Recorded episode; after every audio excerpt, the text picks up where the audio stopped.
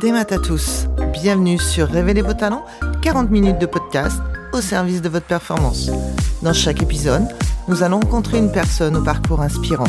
On va découvrir ensemble comment elle a réussi à affronter les difficultés de la vie, à se remettre en question, à garder son enthousiasme pour aller de l'avant et réussir ses objectifs. Parce que dans toutes ces histoires de performance, d'espoir et de persévérance, il y a plein de clés qui peuvent nous servir à tous. Et grâce à ça, vous aussi, vous pourrez devenir l'architecte de votre réussite. Ici Christelle Blandin et je vous envoie aujourd'hui une bonne dose de motivation. Après plus de 15 ans à travailler dans des grands groupes, Sophie a décidé de prendre un virage professionnel. Elle dit au revoir au monde de la multinationale pour se plonger dans le monde de la start-up. Cette diplômée de Sciences Po aime les challenges, que ça soit dans sa vie pro, perso ou associative. Elle n'hésite pas à prendre des responsabilités et à relever des défis toujours plus importants. Et sans surprise, on y retrouve des ingrédients comme le travail, la confiance en soi, mais aussi la capacité à bien s'entourer. Allez go, c'est parti.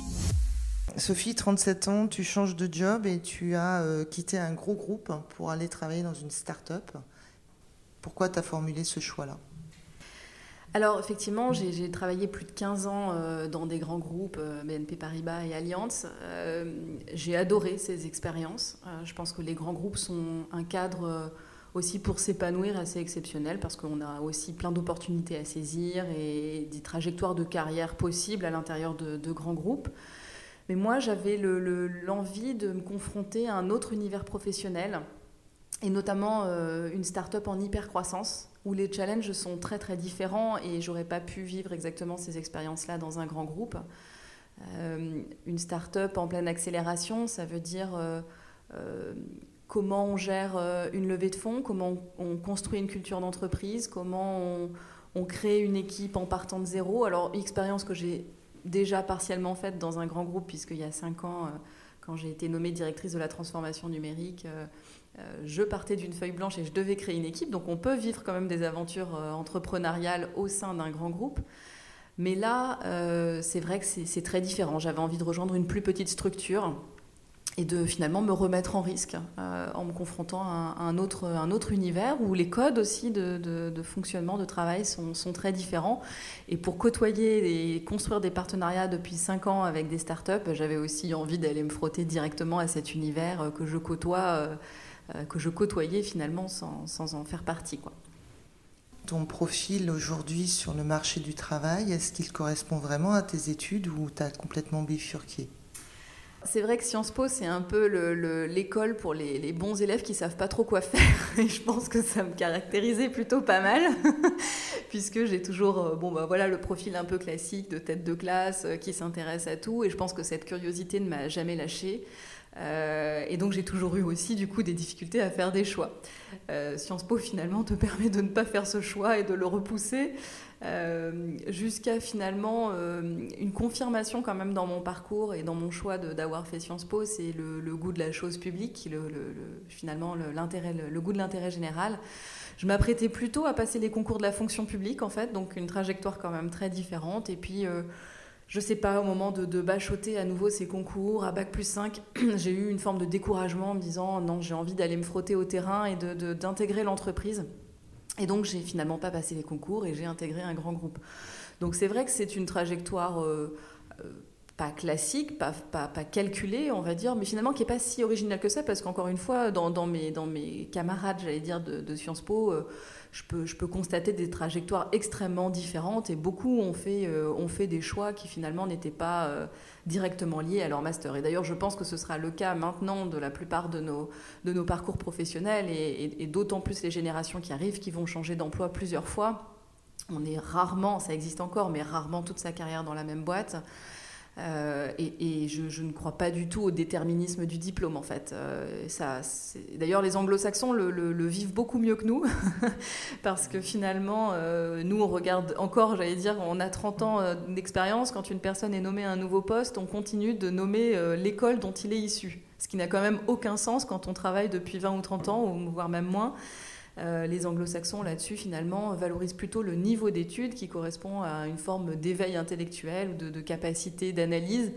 Euh, et c'est vrai que voilà, je, crois plutôt dans, cette vision-là du diplôme qui est Bac plus 5. C'est sûr que c'est des études longues qui, permettent voilà, quand même d'attester un certain niveau de, réflexion, de prise de recul, capacité analytique, rédactionnelle, etc. Mais finalement qui peuvent être transposés dans, plein de métiers différents. Et c'est vrai qu'aujourd'hui, j'ai fait le, choix.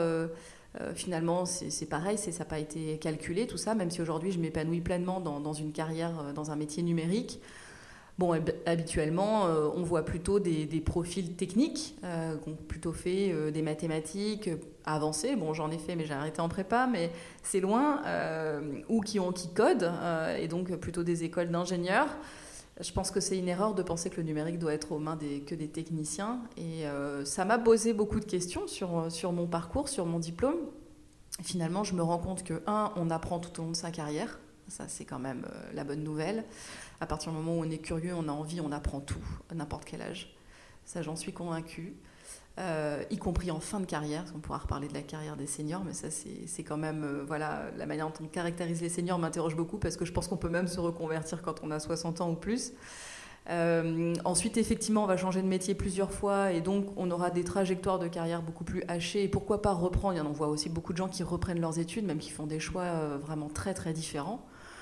Et puis, euh, voilà, cette capacité aussi à intégrer un secteur d'activité où je pense qu'il ne faut pas le cloisonner, à, encore une fois, des profils techniques. Et dans le numérique, on a aussi besoin de, parcours qui viennent plutôt des lettres, des sciences sociales ou du droit et qui vont apporter un regard complémentaire à des profils techniques. Euh, et d'ailleurs, j'ai toujours construit euh, mes équipes dans la complémentarité. Je crois que c'est vraiment une grande richesse quand on arrive à, à venir assembler en fait des compétences très différentes tu rentres dans ce grand groupe, comment tu affrontes cette difficulté de peut-être du regard de l'autre qui euh, qui t'attend pas là et hum, comment tu t'es fait ta place par rapport à cet endroit où on t'attendait pas? Clairement, c'est une très bonne question parce que euh, je me suis posé quand même beaucoup cette question quand j'ai travaillé euh, au début plutôt sur une mission de conseil interne à la, stratégie de transformation digitale de l'entreprise parce que j'ai toujours été intellectuellement intéressée par ces sujets d'innovation et de technologie. Euh, sans être une geek moi-même, mais voilà, plutôt peut-être, encore une fois, de, mon parcours euh, à Sciences Po, une vision un peu plus holistique finalement du numérique, comment il, euh, impacte nos vies, quelles en sont les opportunités, etc. donc j'ai toujours été, j'ai plutôt un parcours en, communication et marketing, et donc j'ai toujours été à l'affût quand même de ces nouvelles tendances, comment ça a impacté plutôt l'expérience client, comment ça a impacté l'expérience salariée aussi. Et donc, euh, mon patron de l'époque m'a fait confiance en me disant, écoute, on y réfléchit, nous, au sein du COMEX, euh, on ne sait pas comment ça doit se traduire finalement dans notre entreprise, cette transformation digitale. Donc, on va se faire accompagner par des consultants et donc, on aimerait que tu les guides. Parce que les consultants euh, seuls n'aboutissent pas des choses concrètes. Donc, c'était effectivement mon rôle pendant quelques mois de guider cette mission. Euh, et j'ai trouvé ça absolument passionnant. Et donc, ça a abouti rapidement à des conclusions que c'était effectivement des nouveaux métiers, des nouveaux enjeux et qu'il fallait créer une équipe dédiée. Donc, euh, je me suis posé beaucoup de questions parce que j'étais passionnée par cette mission et en même temps, est-ce que ce rôle devait m'incomber à moi qui finalement, effectivement, n'avait pas un parcours technique, n'avait pas ce background d'ingénieur où euh, je ne savais pas coder? On me parlait de data science, on me parlait de blockchain, on me parlait euh, de, différents impacts sur euh, notre système d'information, enfin des sujets quand même un peu, un peu techniques. Euh, est-ce que j'étais la bonne personne pour, pour relever ce challenge? Alors, finalement, la réponse, je l'ai trouvée dans le temps et je l'ai trouvée aussi en moi grâce à une autre expérience concomitante associative qui m'a en fait donné beaucoup confiance en moi aussi et, permis de, de, prendre du recul sur ce que je pouvais apporter aux autres, comment je pouvais aussi euh, euh, proposer un projet, construire une équipe. Euh, et je pense que ces deux alliages-là m'ont permis de, relever le défi, et je pense plutôt avec efficacité, parce que en, cinq ans, maintenant, quand je, je, me retourne, je me rends compte que oui, l'entreprise a vraiment bougé, que j'y ai contribué, que j'ai construit une belle équipe qu'on a fait sortir plein de, choses très productives pour l'entreprise, que ce soit des, nouveaux produits numériques, que ce soit euh, des, changements assez profonds euh, aussi euh, dans, la manière de, gérer certains, projets digitaux. Donc la conviction que, encore une fois, dans le numérique, on n'a pas besoin que de profil technique, je l'ai eu au travers de cette expérience. Et grâce à mon expérience dans la, vie associative, puisque j'ai finalement à peu près en même temps pris la présidence d'un réseau associatif national qui est la Jeune Chambre économique française. Autre aventure euh, sur laquelle on se pose beaucoup de questions en prenant cette fonction sur ses propres capacités à, mener de front euh, à la fois une vie professionnelle, une vie associative, une vie familiale, mais également ses capacités euh, en termes de leadership et de... je pense que quand même, pour prendre des postes de leader, il faut avoir confiance en soi. Sinon, c'est très compliqué. c'est compliqué. Alors, moi, la question, c'est en plus du numérique, on va ramener la position de la femme dans le côté de l'entreprise, dans des prises de responsabilité, dans le mouvement associatif, mais aussi dans l'entreprise. Comment tu fais ta place avec tout ce que tu viens de nous, confier? Alors j'ai la chance quand même d'avoir euh, évolué dans deux grands groupes pour lesquels euh, la place de la femme n'est pas un problème. Je pense que c'est plus difficile dans certaines industries, euh, majoritairement masculines, dans la banque et dans l'assurance, honnêtement, enfin en tout cas moi ce que j'ai pu constater, c'était plutôt un souci sur l'égalité femmes-hommes. Euh, j'ai jamais, bien sûr, il y a des choses à améliorer, probablement des sujets de rémunération, probablement, mais en tout cas, il y avait une vraie prise de conscience déjà quand j'y étais, y compris de rattrapage salarial. Et, on et en tout cas, l'entité dans laquelle j'ai évolué, euh, il y avait beaucoup de managers femmes, y compris au comité exécutif. Alors, il manque encore l'échelon du dessus, c'est-à-dire euh, le poste de CEO, là, pour le coup, qui est assez peu féminin, même si depuis, il y a une femme à la tête de, l'entreprise. Donc, j'allais dire que pour moi, ça n'a pas été un frein dans ma carrière professionnelle. En tout cas, j'ai eu la chance de jamais me poser cette question. Je, l'ai plutôt réalisé, enfin, que ça pouvait être une difficulté dans les carrières de, mes amis ou en tout cas de ce que je pouvais observer euh, euh, dans mes différents contacts. Euh, donc à ce titre-là, je ne me, me, suis pas questionnée sur ma légitimité d'être une femme. Par contre, évidemment, et ça, quels que soient les, les, combats entre guillemets qu'on peut mener en termes d'égalité, il y a quand même une inégalité physique qui est d'avoir des enfants. et avoir des enfants, ça nécessite de s'absenter plusieurs mois. Euh, de prendre du temps pour soi, euh, parce que en fait c'est aussi une, condition de performance pour la suite, euh, d'éviter la culpabilité de cette absence et de bien vivre en fait aussi sa grossesse et, son absence. Donc moi j'ai eu, eu, deux enfants. Et, et c'est vrai qu'à chaque fois, j'ai eu la chance aussi d'être dans un groupe qui était à l'écoute de cette absence, que j'ai pu vraiment ne pas me limiter d'ailleurs qu'au congé légal, qui est quand même très très court pour une femme. Euh, et prendre aussi euh, quelques, quelques semaines supplémentaires euh, pour revenir en étant vraiment sûr que pour moi c'était le moment. J'ai adoré ces, ces, ruptures aussi dans, mon, dans ma vie professionnelle.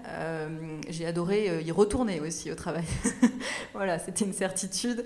Je pense que c'était des moments un peu bénis d'être de, de, avec mes enfants sans pression, sans stress, mais néanmoins j'étais aussi ravie de, retrouver le chemin du travail. Maintenant, j'ai conscience que pour beaucoup de femmes, c'est aussi une source de stress sur quelle va être le poste au retour? Est-ce qu'on m'a attendu? Est-ce qu'on a pris ma place? Est-ce que euh, voilà Donc ça, heureusement, euh, il y a quand même une prise de conscience là-dessus. Et c'est vrai que pour moi, ça n'a pas joué. J'ai eu des managers aussi très respectueux de, ces temps-là. Euh, évidemment, je pense qu'on est aussi acteur de, ces périodes-là, c'est-à-dire que c'est des périodes que j'ai préparées à chaque fois avant de partir, qui m'ont été très bénéfiques aussi pour prendre du recul. Euh, sur, euh, sur les projets à mener, sur les priorités.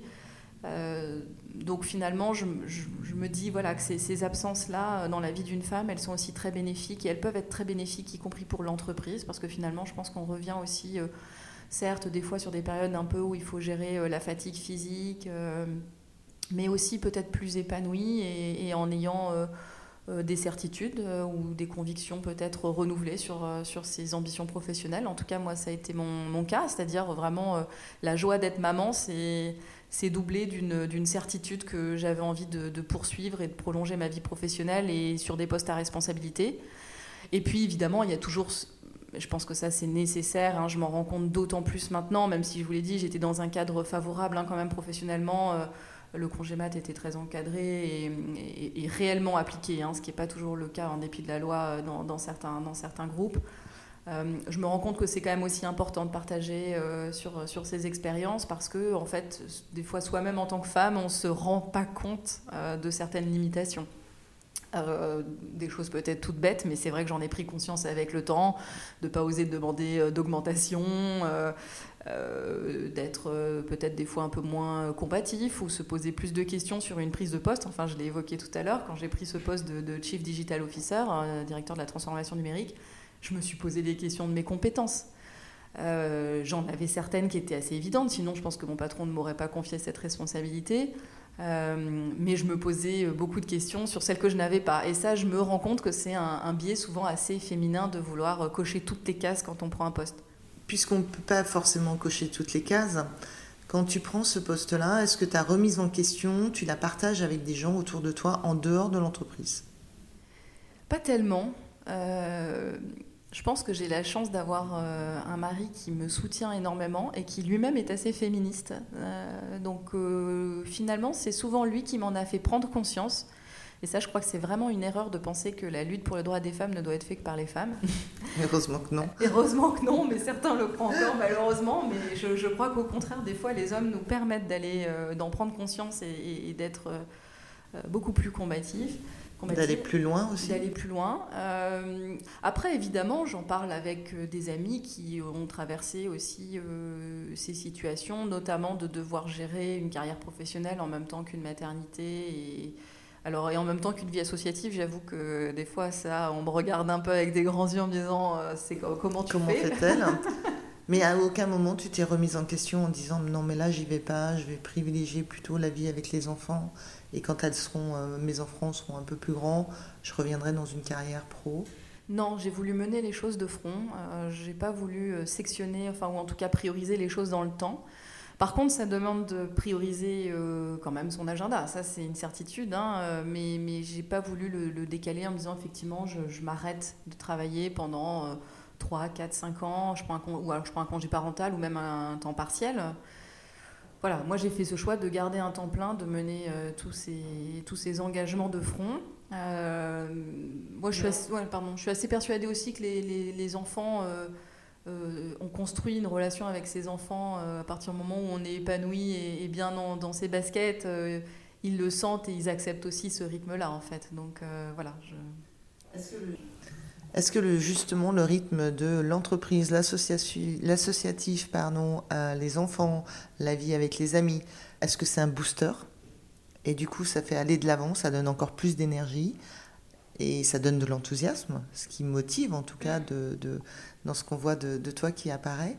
Ou à des moments, c'est plutôt de dire euh, ben, j'en fais un peu trop, je m'épuise physiquement, je fais pas attention à mon énergie, à moi alors, je, vais faire un peu une réponse, mais c'est un peu les deux. C'est-à-dire que, euh, et ça, je crois que c'est vraiment euh, quand on arrive à bien se connaître soi-même aussi, même si c'est une quête euh, de toute une vie, mais moi, j'ai compris dans mon moteur personnel que plus j'en faisais, plus j'étais capable d'en faire. Donc, et c'est ce qui me génère le plus d'enthousiasme, en fait. Alors on pourra penser, et je pense que certains dans mon entourage me voient un peu comme une boulimique de travail et d'activité. On peut éventuellement voir ça comme une suractivité. Euh, la frontière est pas loin, donc j'en suis consciente et je pense que des fois il faut effectivement euh, savoir dire non. Ça, ça été aussi un apprentissage de cette suractivité. Euh, ce qui pour moi est un vrai travail parce que étant curieuse et ayant des, envies de, plein de choses, effectivement, des fois il faut savoir se dire non. Ça, tant pis, tu ne le fais pas, mais il faut accepter de dire non. Euh, mais voilà, moi finalement dans mon moteur personnel, je me suis rendu compte que j'avais besoin de, ces différentes sources d'énergie et qu'elles passaient par, euh, par ma famille, mon travail et d'autres sources euh, extra-professionnelles, associatives notamment. et puis après, bah, ces trois leviers vont, vont, un peu varier, évidemment, avec des enfants en bas âge, la, sphère familiale, enfin ça c'est un temps incompressible. maintenant, ce temps-là, si je l'augmente je m'épanouis pas non plus parce que j'aime être active aussi euh, d'un point de vue peut-être plus cérébral sur d'autres sujets. Euh, maintenant, si la vie professionnelle prend le pas sur l'ensemble des trois, bah, c'est pareil. Je ne serai pas épanouie parce que je culpabiliserai, je serai malheureuse de ne pas voir ma famille suffisamment. Donc voilà, c'est arriver à trouver cet équilibre. Euh, et puis, selon, selon les temps de la vie, on n'y met pas aussi le, même dosage. Quand j'ai pris la tête, la présidence de, la Jeune Chambre économique française, à l'époque j'avais juste ma fille. Je pense que c'était euh, plus gérable là avec deux enfants. Je pense que je ne peux pas mettre aujourd'hui le même temps dans l'associatif, mais c'est pas grave. Je pense que euh, je, réaccélérerai probablement sur, euh, sur cette partie-là plus tard quand j'aurai de nouveau un peu plus de temps, que mes enfants seront plus grands, plus autonomes. Mais j'ai besoin de maintenir les trois, voilà, avec probablement des niveaux d'investissement un peu différents selon l'âge ou les cycles de vie. Par contre, effectivement, il faut en être conscient que maintenir les trois à plein régime, c'est souvent un risque de surchauffe. Et du coup, là, tu vas démarrer une surchauffe puisque tu démarres vers une start-up. Donc, tout est à créer, tout est à faire. Est-ce qu'à un moment donné, on peut, on peut, si on ramène ça un petit peu à, cette nouveauté, une nouvelle épreuve sportive, comment tu t'es dit, euh, ah non, mais là, je vais me mettre en difficulté, je vais me mettre dans le rouge tout de suite, et ça va pas être possible pour moi, j'ai fait une erreur, j'aurais jamais dû quitter mon confort de poste d'avant alors ça, je suis sûre que, ça n'arrivera pas. Alors le risque de surchauffe, si, ça c'est tout à fait possible, mais euh, je ne regrette pas mon choix. Euh, je, en fait, j'adore créer, j'adore initier des nouveaux projets.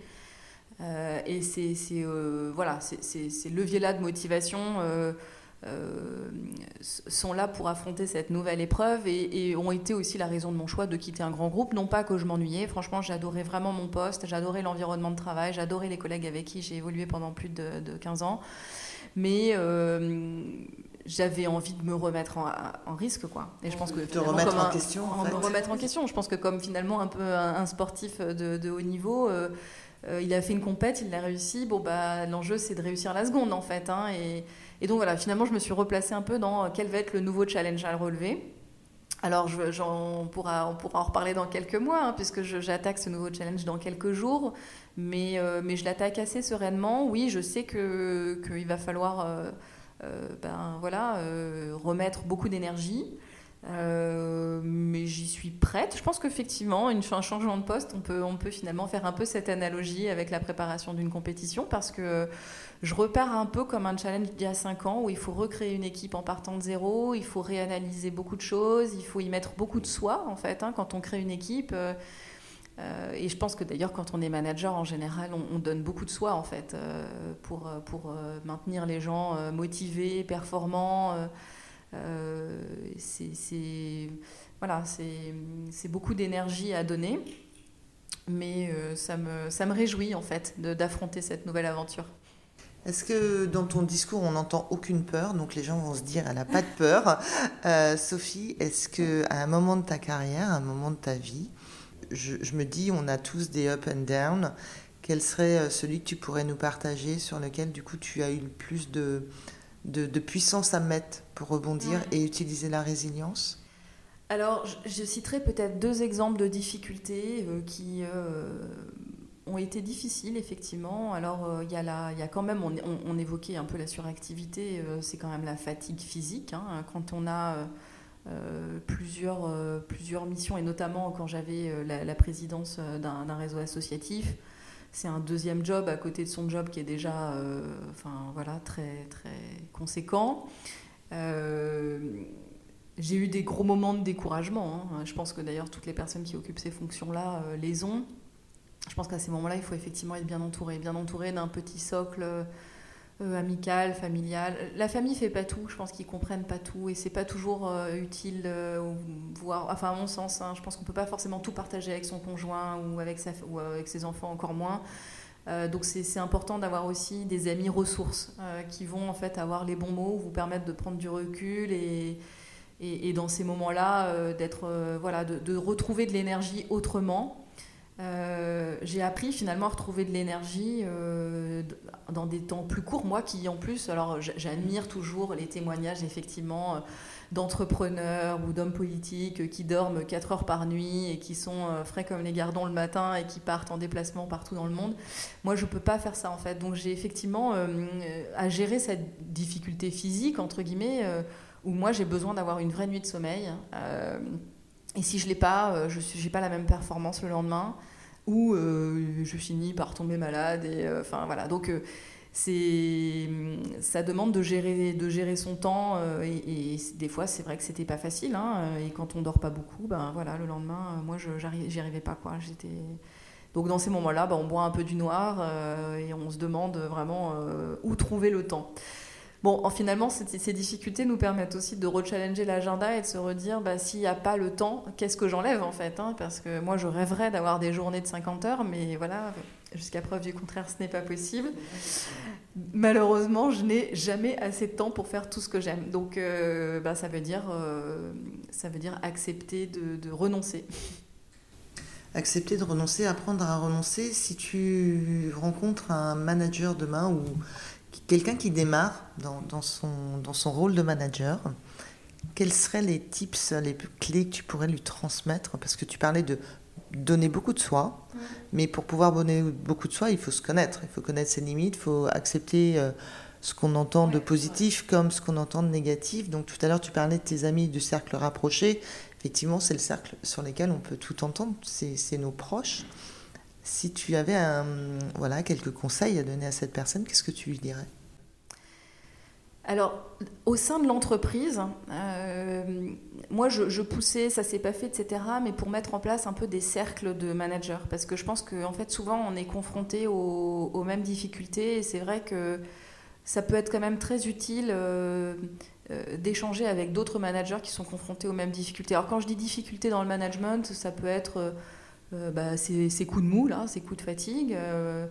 Euh, bon, moi qui étais lié à un contexte assez particulier, qui n'était pas que lié au management professionnel.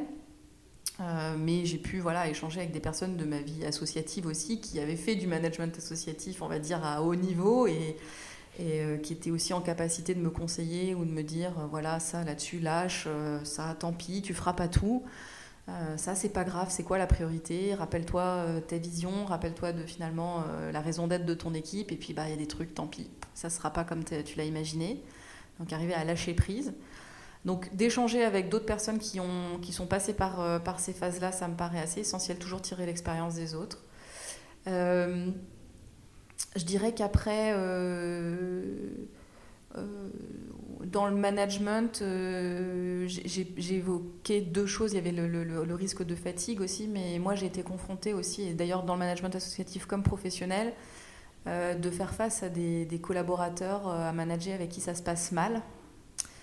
Euh, ça, ça m'a été très douloureux en fait à chaque fois parce que, alors aussi pour des raisons probablement moi-même de personnalité où j'avais, je vis mal ce type de situation. Euh, mais aussi parce que c'est des moments euh, bah, de forte pression en fait, hein, quand vous avez des personnes en face de vous qui, vous défient, euh, qui sont pas contents, qui sont, pas, qui sont eux-mêmes malheureux, etc. c'est compliqué en fait du coup d'avoir de l'énergie pour 15 personnes quoi, et de l'enthousiasme pour 15 personnes quand certains en face de vous, ben, pour d'autres raisons que vous ne pouvez pas forcément solutionner par vous-même, sont en difficulté. Quoi. Et là, tu aurais pu démissionner avec ça? Ouais, alors je suis un peu persévérante. Donc c'est vrai que je n'ai jamais mis ça sur la table comme un motif de démission. Mais ça m'a mis euh, bien.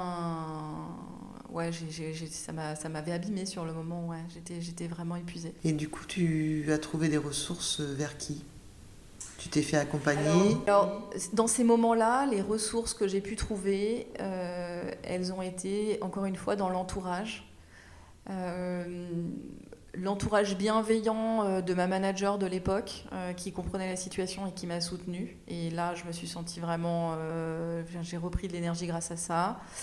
le, le, soutien aussi, là, dans ma vie associative, de personnes de mon équipe qui comprenaient la situation et qui, qui ont fait front. et puis mon conjoint, évidemment, aussi, qui a toujours été assez compréhensif. Maintenant, je crois que des fois, c'est aussi utile de se faire accompagner euh, autrement. Euh, moi, c'est vrai que j'ai eu la chance, tant dans ma vie associative que professionnelle, de, aussi être coachée ou de suivre des, formations en développement personnel. Je trouve que c'est d'excellents outils, notamment à certains moments de vie. Et je pense notamment à une situation professionnelle où, euh, où du coup, ça s'est très mal passé avec une personne de l'équipe. Euh, qui se mettait vraiment en rivalité en fait, euh, qui, de ce que je comprenais, euh, aurait aimé mon poste.